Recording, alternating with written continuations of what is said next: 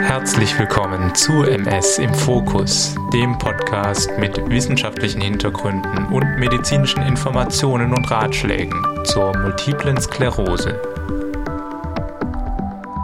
Liebe Hörerinnen und Hörer, schon wieder sind zwei Wochen vergangen und es ist Zeit, dass wir uns erneut einem MS-relevanten Thema widmen. Mein Name ist Dr. Adrian Schumacher und ich bin der Host dieser Sendung. Letztes Mal habe ich die Angst ausgesucht und dieses Thema verdient es tatsächlich, eine Miniserie mit zwei Folgen zu sein. Warum? Weil ich der festen Überzeugung bin, dass wir alle, egal ob mit oder ohne MS, sehr häufig, bewusst und teilweise auch unterbewusst, getrieben werden von Angst. Als Grundmechanismus unseres Hirns ist es ja eigentlich ein Segen, dass wir Angst haben. Aber Ängste, die sich selbstständig machen, sind ein großes Problem für unser tägliches Leben. Und besonders dysfunktional wird Angst in Verbindung mit einer chronischen Erkrankung, wie der MS. In der letzten Folge haben wir viel über unterschiedliche Angststörungen gesprochen und ebenfalls umrissen, wie häufig wir diese bei MS-PatientInnen finden. Dann haben wir ein bisschen über das Verhältnis Stress und Angst gesprochen und was guten Stress auszeichnet. Heute wollen wir uns der Neurowissenschaft widmen. Wie kommt Angst im Gehirn zustande? Damit schaffen wir eine Grundlage, um die Möglichkeiten zu verstehen, wie man einschreiten kann und Angst modulieren kann. Entweder mit Medikamenten oder mit speziellen nicht-medikamentösen Maßnahmen. Beide Optionen wollen wir heute durchnehmen und uns einen Überblick verschaffen. Ich freue mich auf diese Folge und ich hoffe ihr auch. Legen wir also los. Ein Patient von mir sprach einmal sehr offen über seine Ängste und sagte einige Dinge, die mich nachdenklich machten. Er litt unter Agoraphobie. Wir hatten in der letzten Episode diese spezielle Angststörung kurz schon angerissen. Es handelt sich um die Angst vor großen Plätzen, aber vor allem in Bezug auf Menschenansammlungen, Menschenmengen, also die volle U-Bahn, ein hektisches Einkaufszentrum, der Weihnachtsmarkt und so weiter. Er litt schon seit Jahren an dieser Störung und seine MS habe die Probleme nur verschlechtert. Er selbst war Ingenieur und sehr klug und kam auch in der Arbeit gut zurecht, solange er nicht zu Messen oder anderen Großveranstaltungen musste. Aber gerade das Einkaufen hasste er wie die Pest und überließ solche Dinge lieber anderen Familienmitgliedern. Bis auf einen Therapieversuch, den er abgebrochen habe, sei er leider therapeutisch noch nicht gut vorangekommen mit dieser Phobie und habe sich eher angewöhnt, solche Situationen zu meiden. Er wollte hierbei aber auch auf sanften Druck seiner Familie nun endlich vorankommen. Während wir seine Probleme besprachen, gab er eine Analyse von sich selber ab, ein Bild, das ich sehr treffend fand. Für ihn gab es in Situationen von Angst einen Riss im Ich-Gefühl. Die Angst und sein unbewusstes Ich war für ihn in solchen Momenten wie ein scheues Pferd, das durchdreht und wegrennt. Er beschrieb sein bewusstes Ich, seinen Kopf, als Reiter dieses Pferdes, einen Reiter, der versucht, das Pferd zu beruhigen, aber das nicht ganz schafft. Seine Gedanken würden dann mehr und mehr um die Angst kreisen. Sein Körper und seine Angst vereinigen sich dann, sein Herz beginnt zu rasen und er bringt es nicht unter Kontrolle. Dann muss sein Kopf aufgeben und sich treiben lassen, und wie von selbst rennt er vor der Situation weg. Der Wunsch des Patienten war also, in Zukunft mehr Kontrolle über dieses Pferd zu bekommen, ein besserer Reiter bzw. ein professioneller Jockey zu sein. Und jetzt zur Neurowissenschaft. Diese beiden Parteien, der denkende Kopf auf der einen Seite und das angstbesetzte Gefühl, ich nenne es jetzt mal Angstkörper auf der anderen Seite, haben grob gesprochen tatsächlich auch zwei Entsprechungen im Hirn. Wir wissen, dass Angst, vor allem die in kurzen Phasen auftretende Angst, wie bei den Phobien, viel von der Amygdala vermittelt wird. Die Amygdala, das ist eine Hirnregion, welche viele Nervenzellkerne beinhaltet und auf Höhe der Schläfe im sogenannten Temporallappen des Gehirns sitzt. Sie ist die Zentrale, die Steuerungseinheit für ein ganzes Netzwerk von Hirnregionen, die die Angst orchestrieren. Im Falle von einer Angststörung ist dementsprechend auch etwas in diesem Angstnetzwerk dereguliert. Und zwar vermutet man, dass besonders eine Interaktion eingeschränkt ist, wenn solche Angstanfälle wie bei den Phobien auftreten. Und zwar ist das die Drosselung der Amygdala durch den präfrontalen Kortex. Der präfrontale Kortex ist eine Hirnregion, die oben hinter der Stirn sitzt. Seine Aufgabe ist oft planerisch. Er bewertet Situationen und ist bei Entscheidungen beteiligt. Vieles von dem, was uns kognitiv als Menschen vom sonstigen Tierreich unterscheidet, kann man auf den präfrontalen Kortex zurückführen. Diese nüchternen Abwägungen und langfristigen Planungen sind hohe Hirnfunktionen, die dazu geführt haben, dass wir Hochhäuser bauen oder auf den Mond fliegen können. Dementsprechend muss für situationsangemessenes Handeln der präfrontale Kortex auch Emotionen regulieren können und hat deswegen einen Zugriff auf das Angstnetzwerk. Und genau diese Verbindung zur Amygdala scheint bei Angststörungen häufig gestört. Die Hemmung der Angst ist nicht stark genug. Der Jockey beherrscht das Pferd also nicht mehr gut genug, die Zügel hängen durch. Seht ihr also, warum ich den Vergleich des Patienten so besonders fand? Er hat ziemlich präzise in sich gespürt, dass seine Hirnregionen nicht mehr normal zusammenarbeiten können und das ganz schön bildlich wiedergegeben. Aber die Neurowissenschaft wäre ja keine Wissenschaft, wenn die Verhältnisse so einfach wären. Ein weiterer wichtiger Mitspieler in Sachen Angst ist eine Struktur, welche die Abkürzung BNST trägt. Das steht für Bad Nucleus der Stria terminalis und er liegt vorne an der Basis des Hirns. Er ist sozusagen der kleine Bruder der Amygdala und wurde ganz lange Zeit unterschätzt in seiner Rolle in Sachen Angst.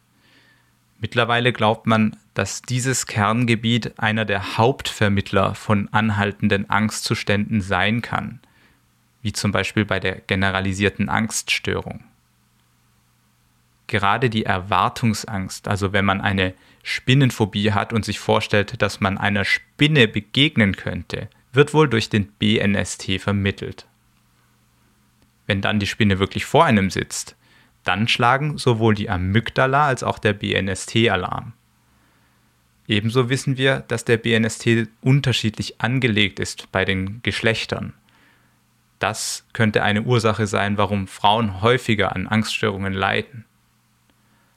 Und ebenfalls interessant ist, dass dem BNST auch wichtige Funktionalitäten in Sachen Sozialverhalten, Bindungsverhalten und Stress zugeschrieben werden. All diese Dinge spielen natürlich über die Maßen in das Thema Angst mit rein.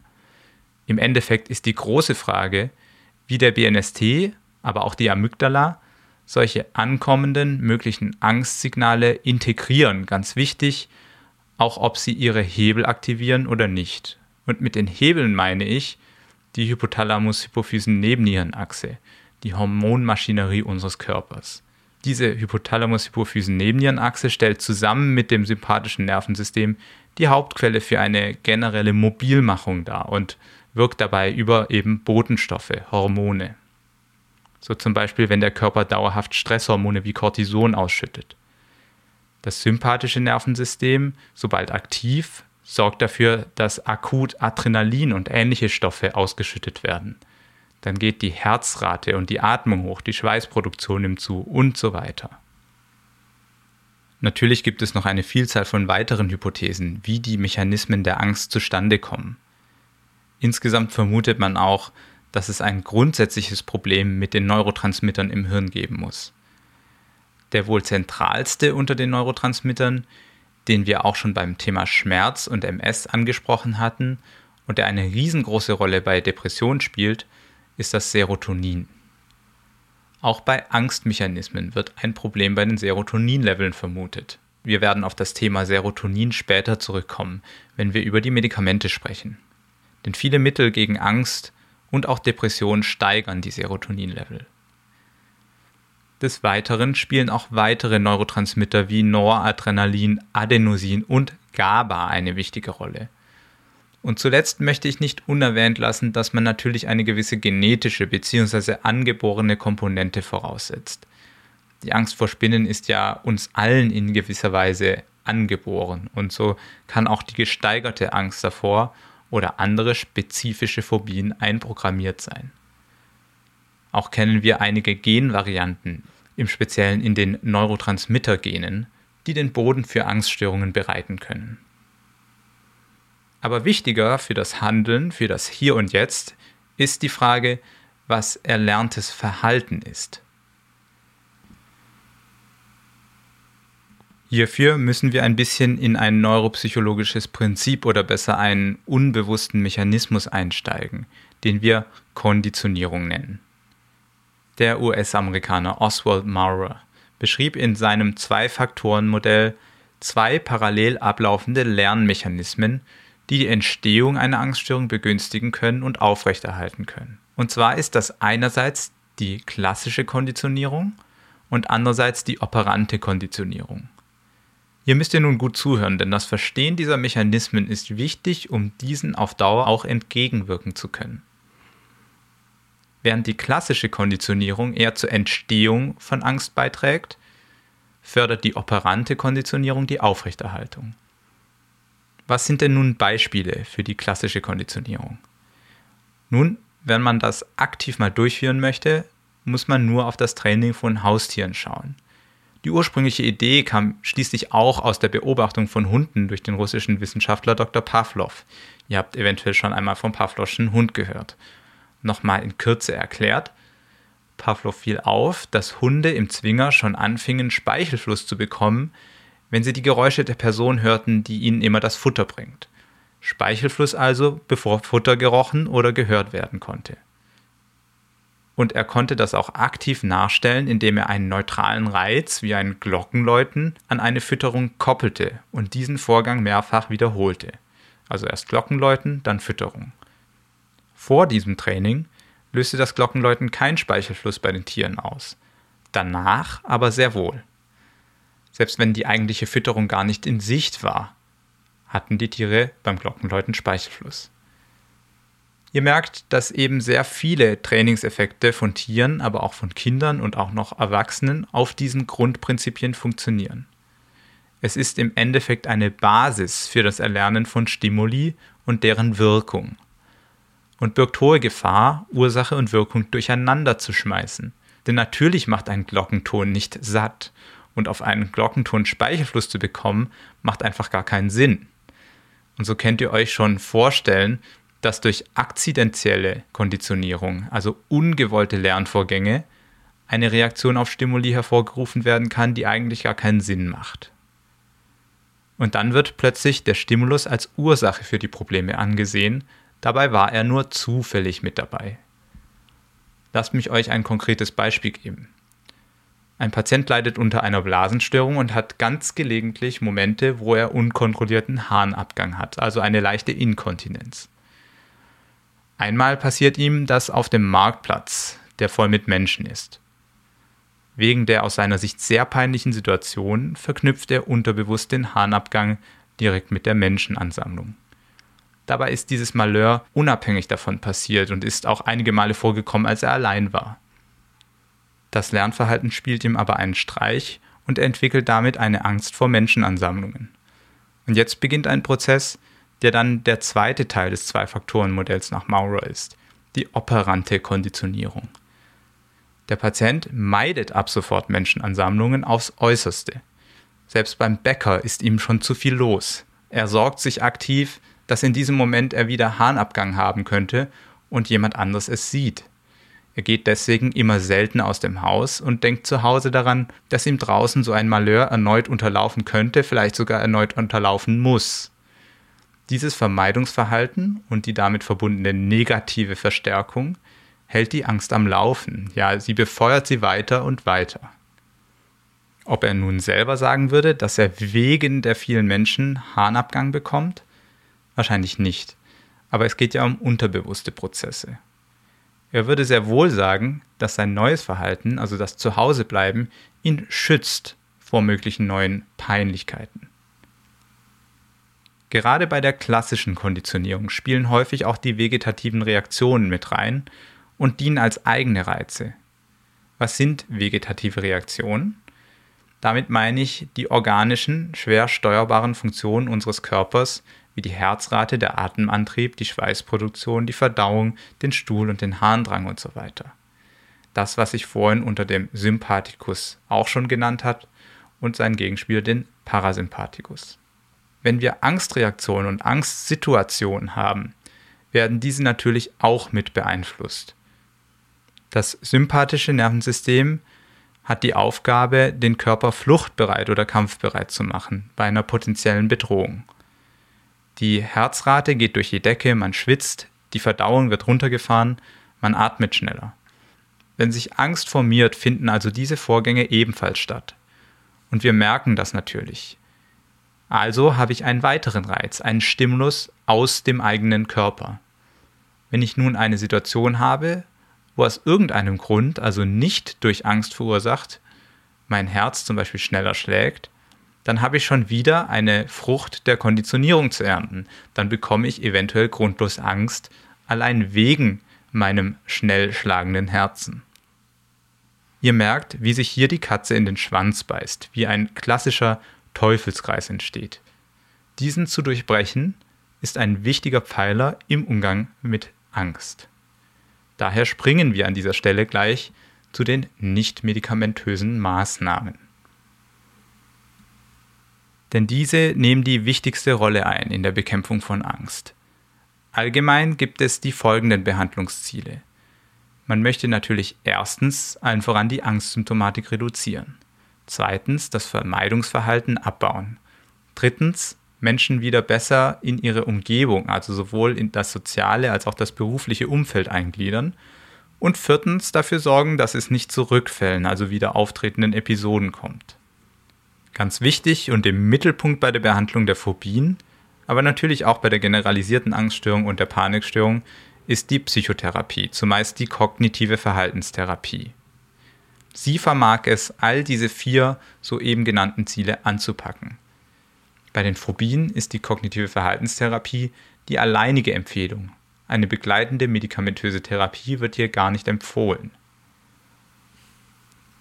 Wichtig ist bei der Phobiebehandlung eine ganz bestimmte Form der Verhaltenstherapie, nämlich die sogenannte Expositionstherapie. Hierbei werden die Angstpatientinnen vorsichtig mit dem Reiz, also der Sache, vor der man Angst hat, konfrontiert. Das geschieht entweder in Gedanken, mit Fotos oder in vivo, also in echt. Oft werden diese drei Stufen der Exposition auch aufbauend durchlaufen. Weil die Exposition in einer ansonsten kontrollierten und angenehmen Umgebung geschieht, kann man sich so Stück für Stück an die Reize gewöhnen, auf schlau habituieren. Gleichzeitig kann man auch versuchen, alte negative Erinnerungen in gewissermaßen zu überschreiben. So wie als wenn man eine Neuauflage eines bekannten Films dreht wo man alles besser macht, die Dinge in ein neues Licht stellt. Auch wenn man bei einer solchen Exposition genauso Angst bekommt, ist das Erleben, dass trotz des Reizes, trotz der vermeintlichen Gefahr die Angst auch wieder abklingt und damit endlich ist, natürlich förderlich, um die Angst auf Dauer abzubauen. Gefördert wird diese neue Kontrolle über die Angst durch entspannende Verfahren wie Atemübungen, die man im Rahmen der Therapie durchführt. Und nicht nur bei den hochspezifischen oder ausgeprägten Phobien ist die Exposition wichtig. So zielen auch Therapieformen der posttraumatischen Belastungsstörung, also wenn physische oder psychische Traumata wie ein Unfall oder eine Misshandlung Menschen mit Flashbacks und Schlafstörungen psychisch erkranken lässt, auf die erneute Konfrontation mit den Angstmachern ab. Und das gilt meiner Ansicht nach auch im Kleinen. Wenn wir irgendwo merken, dass wir ein Vermeidungsverhalten haben oder auch nur prokrastinieren, also vor uns herschieben, dann sollten wir tunlichst schauen, dass wir uns damit Stück für Stück beschäftigen. Denn je mehr wir es meiden, je mehr Abstand wir davon gewinnen, desto mehr kann das Ungeheuer in Anführungszeichen wachsen. Und dieses Wachstum geschieht allein in uns drinnen. Natürlich haben wir oft nicht die Kraft dazu, uns selber mit den Dingen zu konfrontieren. Und niemand muss allein den Helden oder die Heldin mimen, die mutig den Monstern ins Gesicht schauen kann. Oft brauchen wir eine Hilfestellung. Manchmal reichen dafür nahestehende Menschen, öfter braucht es dafür Therapeutinnen. Also Fazit, die Exposition ist wahnsinnig hilfreich und wichtig in der Therapie von Ängsten und spielt bei allen Formen der Angst eine gewisse Rolle. Aber bei der kognitiven Verhaltenstherapie geht es auch viel um Psychoedukation, also ein bisschen das, was wir gerade im Moment machen, dass man Mechanismen und Zusammenhänge rund um die Angst besser verstehen kann und eine tiefere Einsicht in seine eigene Angst bekommt. Denn man kann damit viele festgefahrene Denkmuster erkennen und neue Denkmuster erlernen und andere praktische Hilfestellungen zum Umgang im Alltag. Ich kann es nur nochmal erwähnen, weil es so wichtig ist. Vieles dreht sich darum, gerade das Vermeidungsverhalten Stück für Stück zu reduzieren. Wenn ihr nun euch selbst Mut heranzüchten wollt, habe ich einen Tipp für euch, der zwar unspezifisch klingt, aber durchaus Wirkung haben kann. Interessanterweise ist es eine Maßnahme, die ich sowohl bei der Fatigue, aber auch schon bei Schmerz recht intensiv beworben habe. Es geht um regelmäßige körperliche Aktivität. Denn anaerobe physische Aktivität, also unter der Belastungsgrenze, ist ein ganz wichtiger Baustein für eure seelische Gesundheit. Hört euch meine Erklärungen zum Thema endogene Opioide zum Beispiel an, im dritten Teil der Schmerzserie. Der Körper reagiert immens auf eine halbe Stunde Bewegung an der frischen Luft. Was genau ihr macht, ist egal. Das Wichtige ist, ihr bekommt euren Puls etwas angehoben. So bekommt ihr genug intrinsische Kraft, um eine Exposition besser zu wagen und weniger angstbesetzte Themen und Orte zu vermeiden. Dann möchte ich noch eine Maßnahme hervorheben, die bisher in der Behandlungsroutine noch wenig Anwendung findet, die aber sehr interessante Erfolge feiern kann. Und zwar ist das die Hypnose. Die Hypnose ist ein Zustand mit erhöhtem Fokus. Entgegen unserer allgemeinen Vorstellungen von Showhypnosen, also ein Zustand erhöhter Kontrolle bei gleichzeitig engerer Wahrnehmung auf bestimmte Dinge. Wir erreichen diesen Zustand teilweise ohne es zu wissen, zum Beispiel wenn wir uns wirklich ganz tief in einem Film einsaugen lassen oder in einem Status absoluter Konzentration bzw. in einem Workflow sind. Deswegen ist die Hypnose ein Verfahren, das man nicht unbedingt an sich durchführen lassen muss, sondern die man auch selbstständig durchführen kann, wie eine Art Meditation. Die klinisch eingesetzte Hypnose bzw. Hypnotherapie ist eine therapeutische Strömung, die schon seit einiger Zeit praktiziert und fern von jeder Esoterik operiert. Die Wirksamkeit wurde in unterschiedlichsten Szenarien schon wissenschaftlich überprüft. Ich hatte diese Mittel schon bei der Schmerzserie erwähnt und dabei das Anleitungstool für Selbsthypnose namens Reverie, eine Smartphone-App, erwähnt. Bei der Angst spezifisch ist die Annahme, dass Hypnose im Vergleich zur kognitiven Verhaltenstherapie eventuell noch besser helfen könnte, Traumata und Angstgedanken neu zu strukturieren. Dazu kann man den Zustand bewusst einsetzen, um sich selbst von Situationen zu distanzieren und damit weniger aktive Angst zu empfinden. Wichtig ist allerdings, dass man als Person zugänglich ist für Hypnotherapie. Es gibt durchaus Menschen, wahrscheinlich so 20 bis 30 Prozent, die das nicht sind. Erfahrene Hypnotherapeuten haben auch gewisse Mittel herauszufinden, inwiefern man hypnotisierbar ist oder nicht. Die Webseite hypnose.de ist die gemeinsame Informationsplattform für die Fachgesellschaften für Hypnotherapie und bietet euch verlässliche Informationen zu den Verfahren und möglichen Therapeuten. Schaut auch dort einfach mal hinein. Und zum Schluss möchte ich noch kurz auf die Medikamente zur Behandlung von Angst eingehen. Zusammenfassend gesagt sind diese ein absolut wichtiger Baustein bei generalisierten Angststörungen und der Panikstörung, umso mehr, wenn noch eine Depression vorliegt, was ganz häufig der Fall ist. Auch bei zusätzlichen Schlafstörungen kann man mit bestimmten Medikamenten beide Erkrankungen gleichzeitig therapieren. Und damit meine ich nicht die Benzodiazepine. Benzodiazepine, wie zum Beispiel Tavor, auch genannt Lorazepam oder zum Beispiel Diazepam, werden oft auch als Anxiolytika bezeichnet, also angstlösende Medikamente.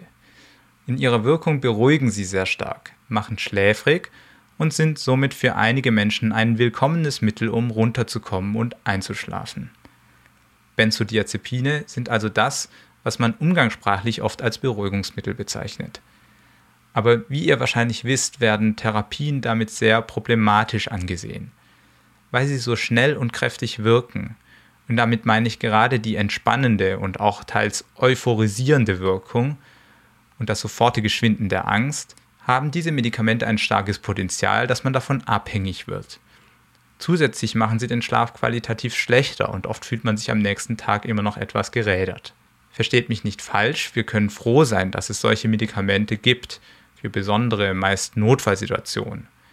Auch eine starke Panikattacke oder akute Belastungsreaktion lässt sich mal ganz gut damit therapieren.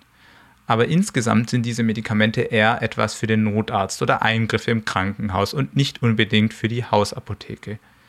Eine Dauertherapie mit Benzodiazepinen macht schlichtweg wenig Sinn. Was sind dann also die Medikamente, die man für längere Zeit einnehmen kann? Bei der Therapie der Angststörungen kommen vor allem die sogenannten selektiven Serotonin-Wiederaufnahmehämmer, kurz SSRIs, sowie die selektiven Serotonin-Noradrenalin-Wiederaufnahmehämmer zum Einsatz, kurz SSNRIs. Diese beiden Medikamentengruppen sind ebenfalls ein etablierter Standard in der Therapie der Depression. Und diese Überschneidung hat auch einen guten Grund, denn sowohl bei der Depression als auch bei der Angst gehen wir von verminderten Serotonin-Levels in für die Stimmung wichtigen neuronalen Netzwerken aus. Durch die Hemmung der Wiederaufnahme dieses Bodenstoffes steigert man also seine insgesamte Verfügbarkeit, was einen stimmungsaufhellenden Effekt hat und eben auch Angst reduzieren kann. Wichtig ist hierbei zu verstehen, dass diese Klasse an Medikamenten nie sofort wirkt. Damit stehen sie im Gegensatz zu den Benzodiazepinen, die relativ breit hemmende Neuronen, also sogenannte GABAerge-Neuronen, aktivieren. Die SSRI und SSNRIs brauchen mehrere Wochen, bis sie ihre Wirkung entfalten können. Und daher muss man sich in Geduld üben. Manchmal bewirken sie am Anfang in gewisser Weise das Gegenteil von dem Effekt, den man sich erhofft hat, und machen etwas unruhiger oder aufgekratzter. Wenn nach vier bis sechs Wochen die erwünschte Wirkung nicht eingetreten ist, dann probiert man in der Regel ein anderes Präparat. Ich habe ja schon lang und breit darüber gesprochen, dass es ganz zentral ist, auch eine psychotherapeutische Betreuung für die Angststörung zu erhalten. Nur die Kombination aus medikamentöser Therapie und kognitiver Verhaltenstherapie macht so wirklich Sinn. Irgendwann hat man dann auch genug Resilienz und Kraft aufgebaut, um den Ängsten auch ohne Medikamente zu begegnen. Und nochmal, bei den Phobien ist es nicht üblich, dass man noch ein Medikament dagegen einnimmt, sondern man konzentriert sich vor allem auf die Expositionstherapie und die Verhaltenstherapie. Neben den bisher genannten Stoffklassen gibt es natürlich noch andere Antidepressiva, die bei der Angststörung gerne eingesetzt werden. Ein interessantes Mittel, was nicht standardmäßig empfohlen wird, ist zum Beispiel Mirtazapin, weil es abends eingenommen wird und den Schlaf auch mit anstoßen kann. Solche Entscheidungen sind, wie ihr vielleicht merkt, sehr individuell, denn nicht jeder hat Probleme mit dem Einschlafen und würde sich für ein solches Medikament entscheiden. Und ich erwähne hier einige andere Klassen von Antidepressiva gar nicht, die als zweite Wahl gelten, aber eventuell dennoch helfen können, wenn zum Beispiel die SSRIs versagen. Lasst euch dazu also von euren Behandlerinnen beraten. Und damit bin ich am Ende meiner zweiteiligen Serie über Angststörungen und Angst bei MS angekommen. Ich hoffe, ich konnte euch einen kleinen Überblick verschaffen sowie Handlungsmöglichkeiten präsentieren. Das ist hilfreich, wenn ihr denkt, dass ihr an Angst leidet oder eine diagnostizierte Angststörung habt und Fortschritte machen möchtet mit der Therapie. Kann euch nur raten, die vielfältigen Angebote anzunehmen. Wenn ihr eine Geschichte dazu habt, die ihr loswerden möchtet, schreibt mir gerne unter mail at mspodcast.de. Ich finde das Thema so wichtig und interessant, dass ich auch noch versuchen würde, einen Angstexperten oder Expertin für ein Interview zu gewinnen. Nun wünsche ich euch alles Gute und bis zum nächsten Mal, wo es wieder ein tolles Interview geben wird, in dem wir gemeinsam für ein tiefgehendes Verständnis und eine starke Bewältigung die MS in den Fokus nehmen werden. Euer Adrian Ming Schumacher.